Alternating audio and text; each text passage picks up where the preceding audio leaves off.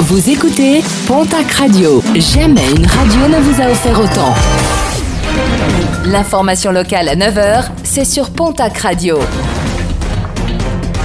Bonjour Jean-Marc Courage-Sénac. Bonjour à toutes et à tous, elle était attendue, elle est de retour. La neige a refait son apparition sur les sommets pyrénéens hier, de la neige également plus bas dans les vallées, de quoi rassurer les stations de ski qui désespéraient de ne pas voir de flocons depuis plusieurs jours. Et malgré une météo maussade, les gilets jaunes n'ont pas désarmé hier. Toujours des blocages au niveau des péages d'entrée aux autoroutes, qu'il s'agisse de l'A64 ou de l'A65. Également parmi les cibles des manifestants, la plateforme logistique de Leclerc pour tout le sud-ouest à Mont-de-Marsan. Une opération escargot a aussi été menée sur l'A63. Et conséquence indirecte du mouvement des gilets jaunes, une pénurie de ces fameux euh, gilets jaunes a été constatée dans les grandes et moyennes surfaces de la région.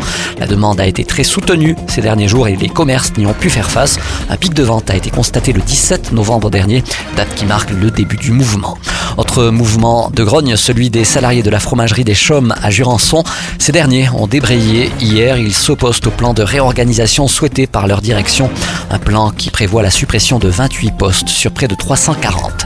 Délai de répit pour la clinique Labatte d'Orthez. L'établissement de santé en cessation de paiement depuis 10 jours a été placé en redressement judiciaire pour une période de 6 mois renouvelable. Un administrateur ainsi qu'un mandataire judiciaire ont été nommés. Un motard beaucoup trop pressé, celui arrêté dans le Gers à plus de 160 km heure au lieu des 80 maxi autorisés. Son permis lui a été immédiatement retiré. Il comparaîtra par ailleurs prochainement devant la justice.